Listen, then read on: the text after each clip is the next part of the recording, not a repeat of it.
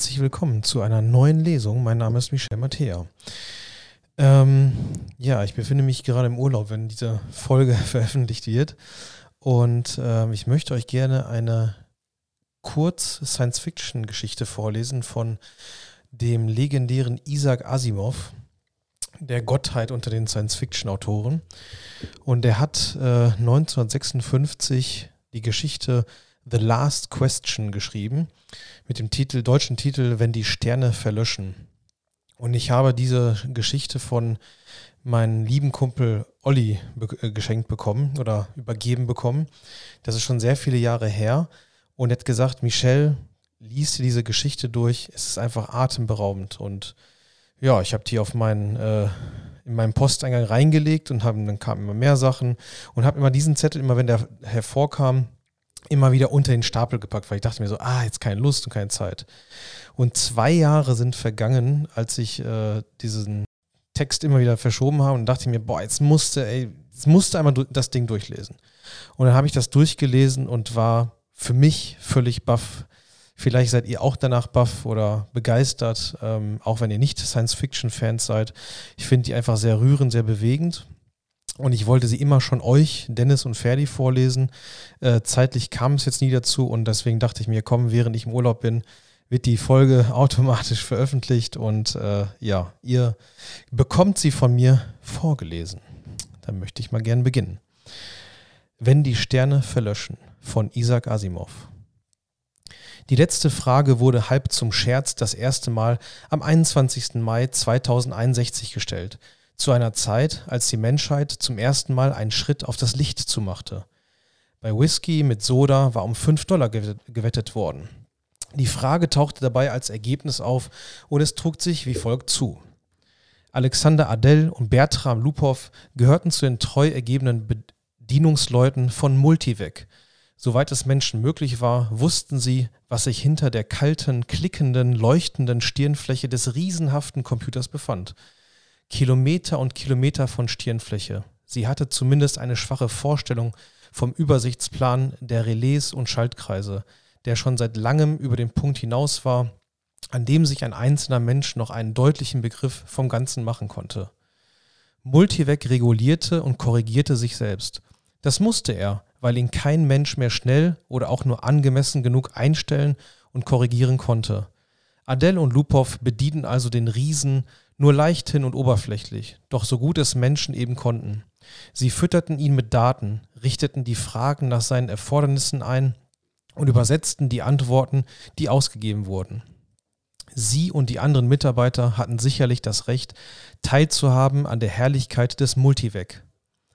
Jahrzehnte hindurch hatte Multivec geholfen, die Schiffe zu entwerfen und die Flugbahnen zu berechnen, mit deren Hilfe der Mensch Mond, Mars und Venus erreicht hatte aber die dürftigen Rohstoffquellen der Erde reichten dann nicht mehr aus, die Schiffe zu versorgen.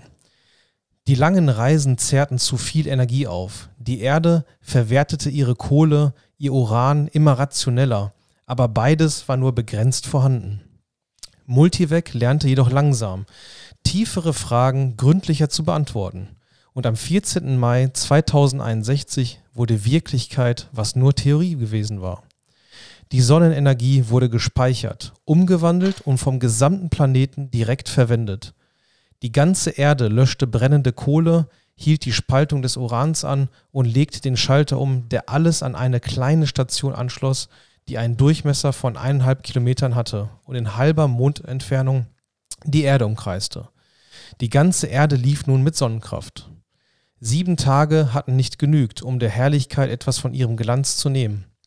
Und Adele und Lupow war es schließlich gelungen, der öffentlichen Veranstaltung zu entfliehen und sich in der Stille der unterirdischen Zimmer zu treffen, wo sie niemand suchen würde, wo Teile des mächtigen, eingegrabenen Körpers von Multivec zu sehen war. Multivec war ohne Bedienung, lief vor sich hin, sortierte mit zufriedenen Klicken Daten und hatte die Ruhepause auch verdient. Die Jungs waren ganz dieser Meinung. Sie hatten eigentlich nicht die Absicht gehabt, sie zu stören. Sie hatten eine Flasche mitgebracht und wollten sich im Augenblick nur gemeinsam mit Hilfe der Flasche entspannen. Verblüffend, wenn man es sich nicht überlegt. Wenn man, sich, wenn man es sich überlegt, sagte Adele. Sein breites Gesicht zeigte Spuren von Müdigkeit, und er rührte mit einem Glasstab langsam sein Getränk um und sah sich die Eiswürfel an, die sich schwerfällig streiften. Die ganze Energie, die wir wahrscheinlich immer frei verwenden können. Wenn wir wollen, können wir genug Energie abzapfen, um die ganze Erde zu einem großen Tropfen von flüssigem Eisen zusammenzuschmelzen. Und uns würde die Energie nie fehlen, die dabei verbraucht würde. All die Energie, die wir nur brauchen können, für immer und ewig. Lupow legte den Kopf zur Seite. Das machte er aus Angewohnheit immer, wenn er widersprechen wollte. Und jetzt wollte er widersprechen. Zum Teil auch, weil er Gläser und Eis hätte tragen müssen. Hatte tragen müssen. Für immer und ewig? Nicht, sagte er. Ach zum Teufel, beinahe für immer, bis sich die Sonne erschöpft, Bert. Das ist nicht für immer. Also schön, Milliarden von Jahren, vielleicht 20 Milliarden. Bist du zufrieden? Lupow fuhr, mit, fuhr sich mit den Fingern durch das sich lichtende Haar, als wolle er sich davon überzeugen, dass noch welches vorhanden war und nippte leicht an seinem Getränk. 20 Milliarden Jahre ist nicht für immer und ewig. Na, solange wir leben, wird sie wohl reichen. Kohle und Uran aber auch. Na schön, aber jetzt können wir jedes einzelne Raumschiff an die Sonnenstation dranhängen und es kann eine Million Mal zum Pluto und zurück ohne Streibs Treibstoff sorgen. Mit Kohle und Uran schaffst du das nicht. Kannst ja Multivec fragen, wenn du mir nicht glaubst. Da brauche ich Multivec nicht zu fragen. Ich weiß das. Dann hör auf damit, das schlecht zu machen, was Multivec für uns getan hat, sagte Adele und wurde wütend. Hat's schon gut gemacht. Wer schreitet es denn ab? Ich sage nur, dass die Sonne nicht ewig reicht.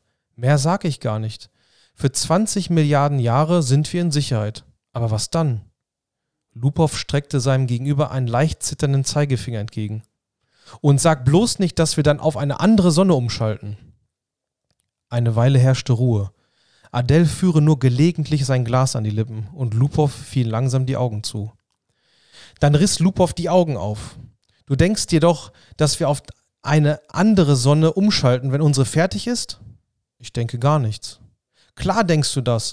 Du bist schwach in Logik. Das ist das Problem mit dir. Du bist wie der Kerl in der Geschichte, der plötzlich von einem Regenguss überrascht wurde und in ein Wäldchen rannte und sich unter einen Baum stellte. Weißt du, er machte sich keine Sorgen, weil er meinte, wenn ein Baum ganz durchnässt wäre, würde er sich einfach unter einen anderen stellen.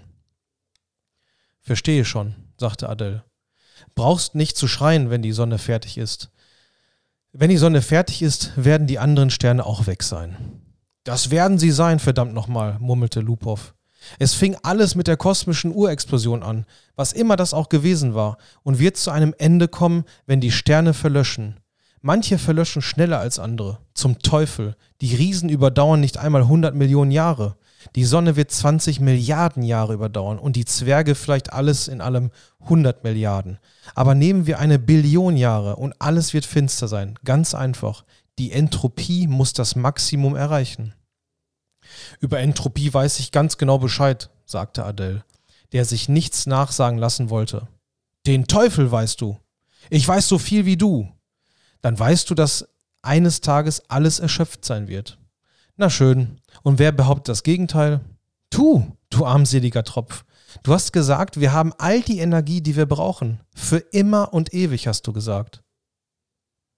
Jetzt war es Adele, der widersprach. Vielleicht können wir eines Tages wieder was aufbauen, sagte er. Niemals. Warum nicht? Eines Tages? Frag Multivec. Niemals. Frag doch Multivec. Du traust dich ja nicht. Fünf Dollar darauf, dass es nicht gemacht werden kann. Adele war gerade betrunken genug, es zu versuchen und nüchtern genug, die notwendigen Symbole und Vorgänge in eine Frage zu fassen, die, in Worten ausgedrückt, etwa so ausgesehen hätte wird die Menschheit eines Tages fähig sein, ohne den Nettoaufwand an Energie der Sonne wieder volle Jugendkraft zu geben, nachdem sie an Altersschwäche eingegangen war? Oder vielleicht konnte man es einfach ausdrücken. Wie kann man das Nettomaß der Entropie des Universums in großem Umfang herabgesetzt werden? Multivec verstummte völlig. Das schwache Glitzern der Lampen verlosch und die fernen Geräusche klickender Relais erstarb. Eben als die erschrockenen Techniker kaum noch den Atem anhalten konnten, kam plötzlich Leben in den Fernschreiber, der an diesen Teil von Multivec angeschlossen war. Fünf Wörter wurden ausgedruckt. Daten unzureichend für sinnvolle Antwort. Mit der Wette ist nichts, flüsterte Lupow. Sie machten sich rasch aus dem Staub.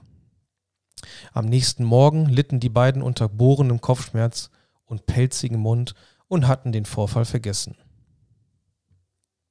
Die Kurzgeschichte ist übrigens so aufgebaut, es geht immer weiter in die Zukunft mit sehr großen, ähm, vielen vergangenen Jahren. Jetzt kommt der zweite Abschnitt.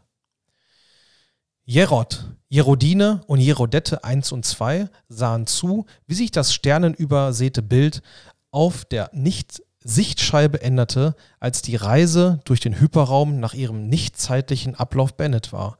Auf einmal wich die gleichmäßige Staubwolke von Sternen der Vorherrschaft einer einzelnen hellen Marmorscheibe, die in der Mitte erschien. Das ist X23, sagte Jerod voller Zuversicht. Die schmalen Hände verkrampften sich hinter seinem Rücken, bis sich die Knöchel weich abzeichneten. Die kleinen Jerodettes, beides Mädchen, hatten zum ersten Mal in ihrem Leben eine Reise durch den Hyperraum erlebt und waren aufgrund der vorübergehenden Empfindung, dass sich Inneres und Äußeres verkehre, etwas befangen. Sie unterdrückten ihr Kichern, tobten wie wild um ihre Mutter herum und kreischten, wir haben X23 erreicht, wir haben X23 erreicht, wir haben... Ruhig, Kinder, sagte Jerodine scharf. Bist du sicher, Jerod? Was soll ich denn sonst sein? fragte Jerod und er blickte zum unscheinbaren Metallwulst gleich unter der Decke hinauf. Er lief die ganze Länge des Zimmers entlang und verschwand auf beiden Seiten durch die Wände. Er war so lang wie das Schiff. Jerod wusste über den dicken Metallstab eigentlich nur, dass man ihn Mikrowak nannte. Dass man ihn, wenn man wollte, Fragen stellen konnte, dass er auch wenn man das nicht tat, die Aufgabe hatte, das Schiff zu einem vorbestimmten Ziel zu leiten, die Energie der verschiedenen untergalaktischen Kraftwerke aufzunehmen und die Gleichungen für die Sprünge durch den Hyperraum zu berechnen. Jerod und seine Familie brauchten nur abzuwarten. Sie lebten in dem bequemen Wohnteil des Schiffs. Jemand hat Jerod einmal erzählt, dass das AC am Ende von Microvac im alten Englisch die Abkürzung für Analogcomputer gewesen war. Aber er war dabei, selbst das zu vergessen. Jerodine blickte mit feuchten Augen zur Sichtscheibe. Ich kann mir nicht helfen. Mir kommt's komisch vor, die Erde zu verlassen. Warum um Himmels willen? wollte Jerod wissen. Dort hatten wir nichts. Auf X23 werden wir alles haben. Du wirst nicht allein sein. Du brauchst kein Pionier sein. Auf dem Planeten gibt es schon über eine Million Leute. Mein Gott, unsere Urenkel werden sich nach neuen Welten umsehen, weil X23 überbevölkert sein wird. Er schwieg nachdenklich und fuhr dann fort. Ich sag dir, so wie sich das Geschlecht vermehrt, ist es ein Glück, dass die Computer interstellares Reisen gelöst haben. Weiß ich, sagte Jerodine kläglich. Jerodette die Erste sagte schnell, unser Microvac ist der beste Microvac in der Welt. Glaub ich auch, sagte Jerod und zauste ihr das Haar. Er war wirklich ein, es war wirklich ein gutes Gefühl, einen eigenen Mikroweg zu haben. Und Jerod war froh, seiner Generation anzugehören und keine anderen. Als sein Vater jung war, gab es nur Computer, die riesige Anlagen waren. Jeder einzelne bedeckte mehr als 150 Quadratkilometer Land. Pro Planet gab es nur einen. Planetarische ACs genannt, nannte man sie. Tausend Jahre lang waren sie ständig gewachsen. Und dann kam ganz plötzlich die Verfeinerung. An die Stelle von Transistoren traten Molekularröhren, sodass selbst der größte planetarische AC nur halb so viel Platz wie ein Raumschiff einnahm. Jerod erlebte ein Hochgefühl, wie es immer über ihn kam, wenn er daran dachte, dass sein eigener Microvac um ein Vielfaches komplizierter als der alte und primitive Multivac war der die Sonne gezähmt hatte und dass er fast so kompliziert wie der planetarische AC der Erde, also der größte war, der das Problem des Reisens durch den Hyperraum gelöst und Fahrten zu den Sternen ermöglicht hatte. So viele Sterne, so viele Planeten, seufzte Jerodin, in Gedanken vertieft. Ich kann mir denken, so wie es jetzt um uns steht, werden Familien für immer und ewig zu neuen Planeten aufbrechen. Nicht für immer, sagte Jerod mit einem Lächeln. Irgendwann wird alles aufhören, aber erst nach Milliarden von Jahren, nach vielen Milliarden. Weißt du, selbst die Sterne verlöschen einmal, die Entropie muss zunehmen. Was ist Entropie, Daddy? Jerodet die Zweite. Meine kleine Süße, Entropie ist einfach ein Wort, das das Maß bezeichnet, in dem das Universum sich erschöpft. Weißt du, alles erschöpft sich. Wie dein kleiner Funksprechroboter. Erinnerst du dich? Kannst du nicht einfach eine neue Kraftzelle reintun, wie in meinen Roboter?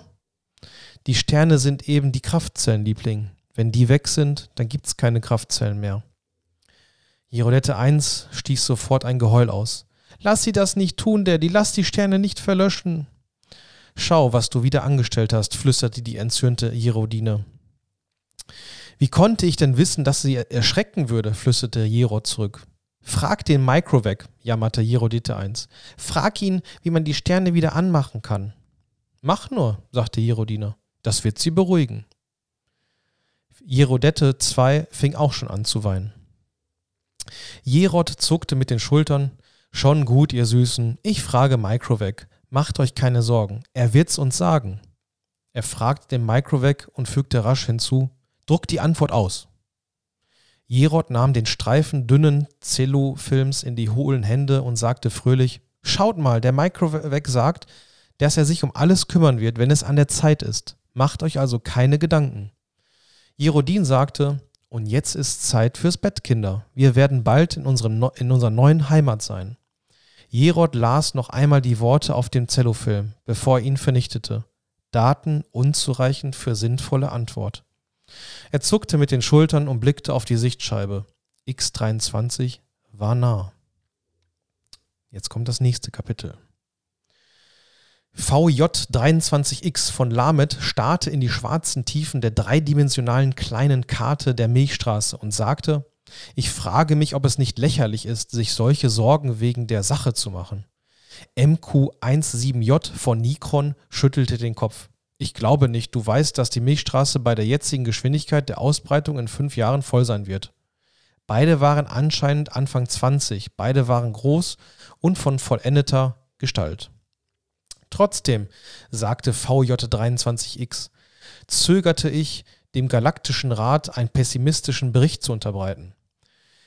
Ich würde gar keinen anderen Bericht in Betracht ziehen. Rüttle sie ein wenig auf. Wir müssen sie aufrütteln. VJ23X seufzte. Der Raum ist unendlich. 100 Milliarden Milchstraßen gibt es, die in Besitz genommen werden können. Und mehr. 100 Milliarden ist nicht unendlich. Und mit der Zeit werden es immer weniger. Denk nach. Vor 20.000 Jahren löste die Menschheit zum ersten Mal das Problem, wie man sich die Energie der Sterne zu Nutzen machen kann. Und ein paar Jahrhunderte später wurden interstellare Reisen möglich. Die Menschheit brauchte eine Million Jahre, um eine kleine Welt zu füllen und dann nur noch 15.000, um den Rest der Milchstraße zu füllen. Jetzt verdoppelt sich die Bevölkerung alle zehn Jahre. VJ23X unterbrach ihn. Das haben wir der Unsterblichkeit zu verdanken. Sehr gut, es gibt Unsterblichkeit und wir müssen sie mit einbeziehen. Ich gebe zu, dass diese Unsterblichkeit auch ihre Schattenseiten hat. Der galaktische AC hat viele Probleme für uns gelöst. Aber in der Lösung der Frage, wie Alter und Tod zu überwinden sein, hat er all die anderen Lösungen übertroffen. Ich nehme aber an, dass du dennoch das Leben nicht aufgeben willst. Ganz und gar nicht, stieß MK17J hervor und wurde sofort leiser. Noch nicht. Ich bin auf keinen Fall alt genug. Wie alt bist du? 223. Und du? Ich bin noch unter 200. Um aber zu meinem Punkt zurückzukommen, die Bevölkerung verdoppelt sich alle zehn Jahre. Sobald diese Milchstraße voll ist, werden wir die nächste in zehn Jahren gefüllt haben. Noch zehn Jahre und wir werden zwei weitere gefüllt haben. Nach einem Jahrzehnt vier weitere. In 100 Jahren werden wir 1000 Galaxien gefüllt haben. In 1000 Jahren eine Million Milchstraßen. In 10.000 Jahren das ganze bekannte Universum. Und dann was? VJ23X sagte, als Nebenfrage erhebt sich das Transportproblem. Ich frage mich, wie viel Sonnenkrafteinheiten gebraucht werden, um eine Galaxie von Personen von einer Milchstraße zur nächsten zu schaffen. Ein guter Einwand. Die Menschheit verbraucht pro Jahr schon zwei Sonnenkrafteinheiten. Das meiste bleibt ungenutzt. Schließlich strahlt unsere Milchstraße allein schon 1000 Einheiten Sonnenkraft pro Jahr aus und wir werden nur zwei davon und wir verwenden nur zwei davon. Zugegeben, aber selbst bei hundertprozentiger Effektivität schieben wir das Ende nur auf. Unser Energiebedarf steigt in geometrischer Reihe sogar noch schneller als unsere Bevölkerung an. Noch bevor uns die Milchstraßen ausgehen, wird uns die Energie ausgehen. Ein guter Einwand. Ein sehr guter Einwand. Wir werden einfach aus interstellarem Gas neue Sterne bauen müssen. Oder aus Wärme, die sich verteilt hat, fragte MQ17J spöttisch. Vielleicht gibt es einen Weg, die Entropie umzukehren. Wir sollten den galaktischen AC fragen. VJ23X war es eigentlich nicht ernst damit, aber MQ17J zog seinen AC-Anschluss aus der Tasche und legte ihn vor sich auf den Tisch. Ich habe beinahe Lust dazu, sagte er. Das Menschengeschlecht wird dem eines Tages ins Gesicht sehen müssen. Er warf einen melancholischen Blick auf seinen kleinen AC-Anschluss. Er war nur fünf Kubikzentimeter groß und stellte sich für sich allein genommen nichts dar, war aber über den Hyperraum mit dem großen galaktischen AC verbunden, der der gesamten Menschheit diente. MQ-17J schwieg und fragte sich, ob er eines Tages in seinem unsterblichen Leben dazu käme, den galaktischen AC zu sehen. Er befand sich auf einer eigenen kleinen Welt, ein Spinnennetz von Kraftstrahlen, also die Materie hielten, in der Wellen von Submesonen die Stelle der alten schwerfälligen Molekularröhren einnahmen. Man wusste, dass der galaktische AC trotz seiner fast ätherischen Arbeitsweise volle 300 Meter Durchmesser aufwies. MQ-17J fragte plötzlich sein AC-Anschluss, kann die Entropie jemals umgekehrt werden? VJ23X sah überrascht aus und meinte sofort, ach, hör mal, ich wollte dich das nicht, gar nicht wirklich fragen lassen. Warum nicht? Ja, wir beide wissen ja, dass die Entropie nicht umgekehrt werden kann.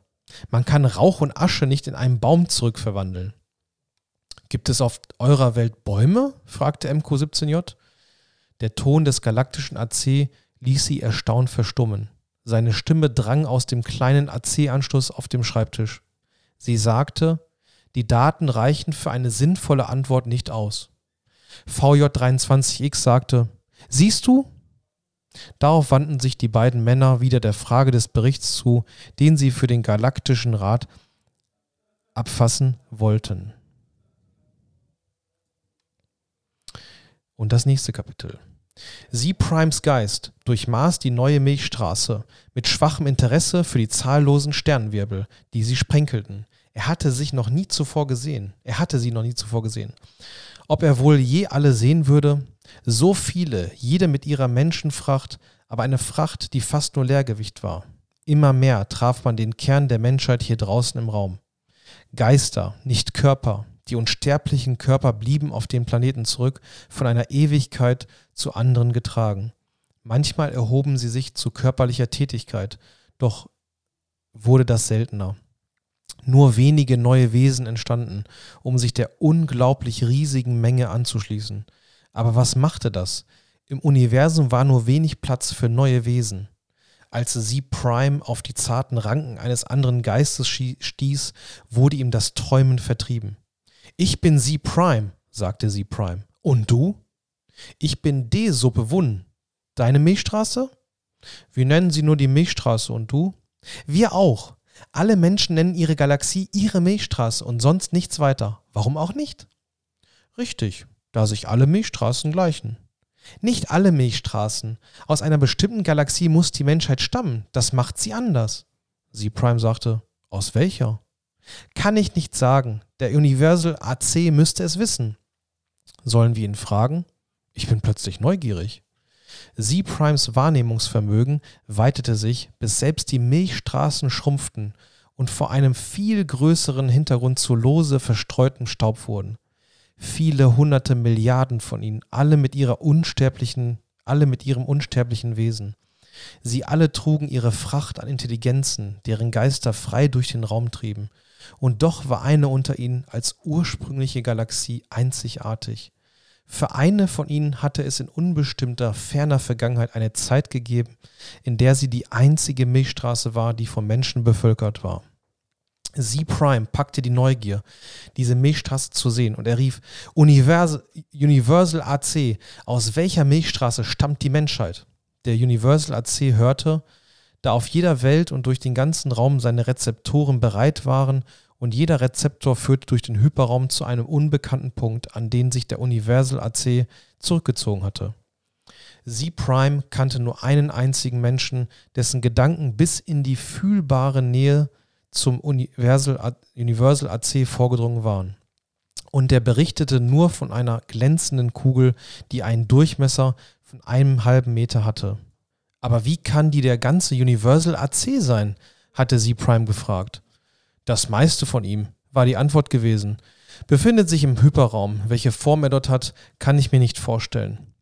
Niemand konnte es, da wie sie Prime wusste, der Tag schon lang vergangen war, an dem Menschen noch an der Herstellung eines Universal AC beteiligt waren.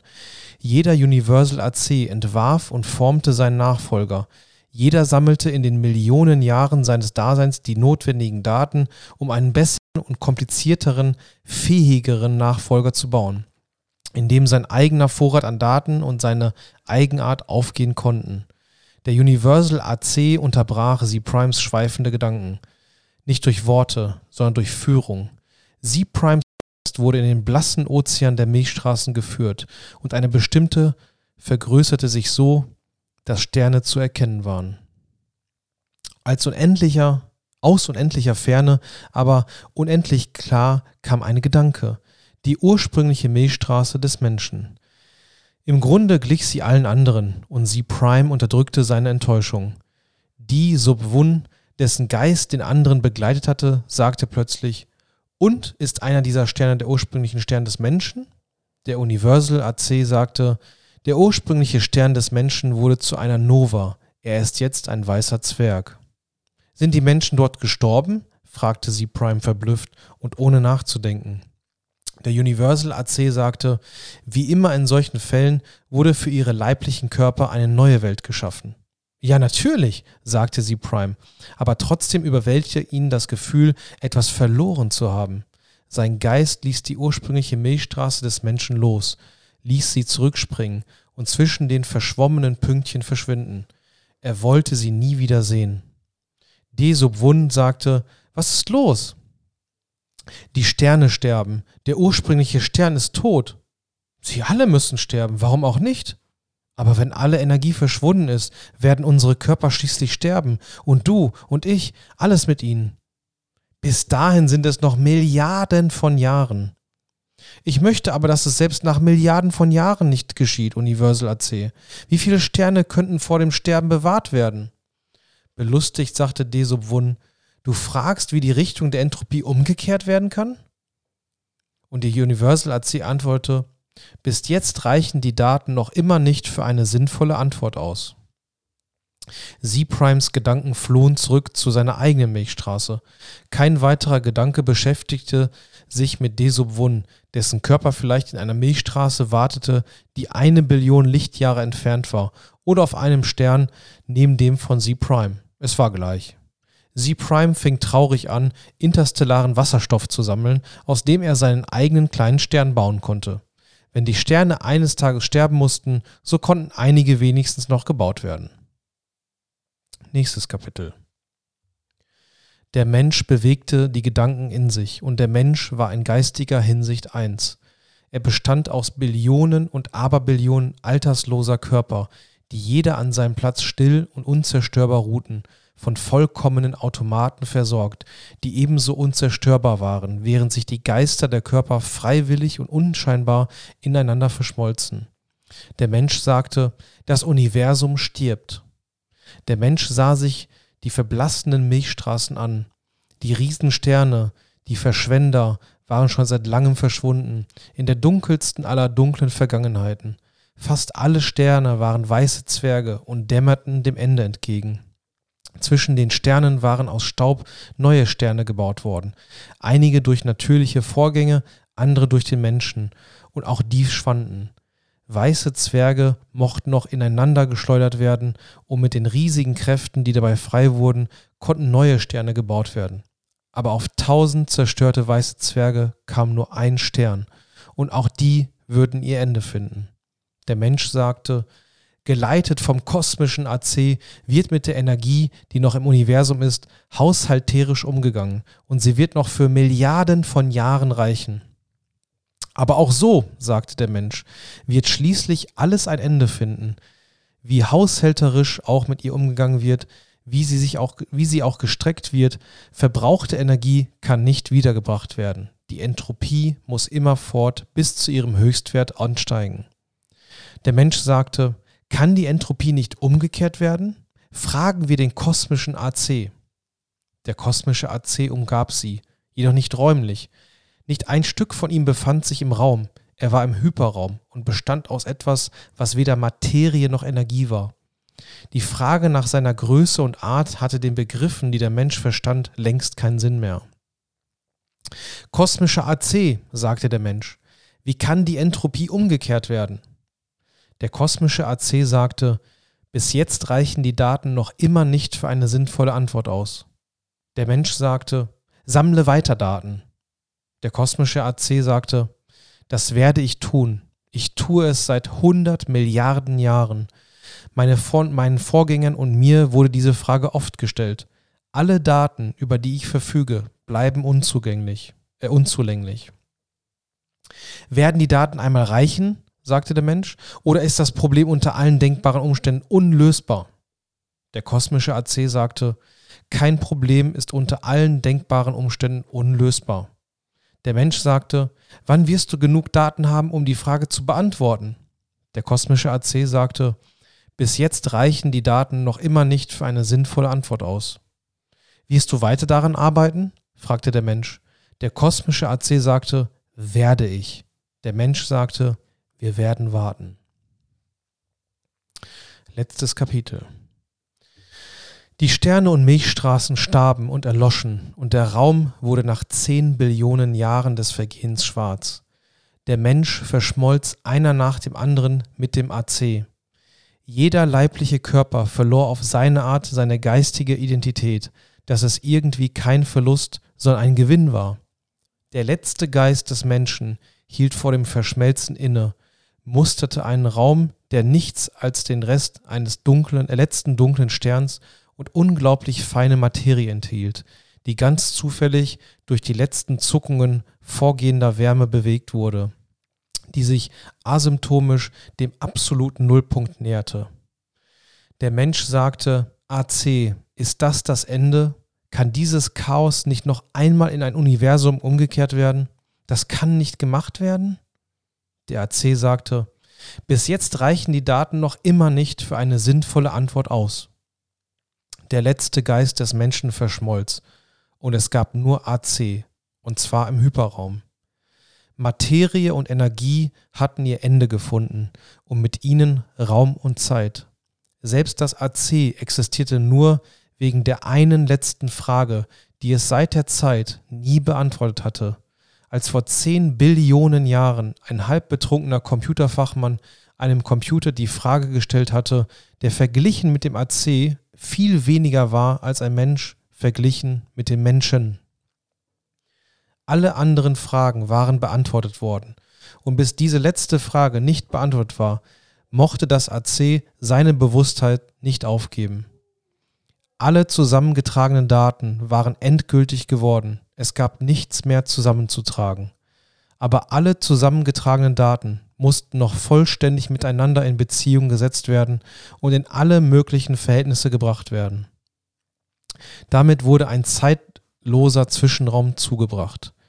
Und dann begab sich, dass AC lernte, wie die Richtung der Entropie umgekehrt werden konnte. Aber jetzt gab es keinen Menschen mehr, dem AC die Antwort auf die letzte Frage mitteilen konnte. Es machte nichts. Die Antwort würde es durch ihr Beispiel zeigen und auch dafür Sorge tragen. Einen weiteren zeitlosen Zwischenraum hindurch dachte AC nach, wie es am besten zu machen sei. AC stellte sorgfältig einen Plan auf. Die Bewusstheit des AC umfasste alles, was einst ein Universum gewesen war und schwebte über dem, was jetzt Chaos war. Es musste Schritt für Schritt getan werden. Und AC sprach, es werde Licht und es ward Licht.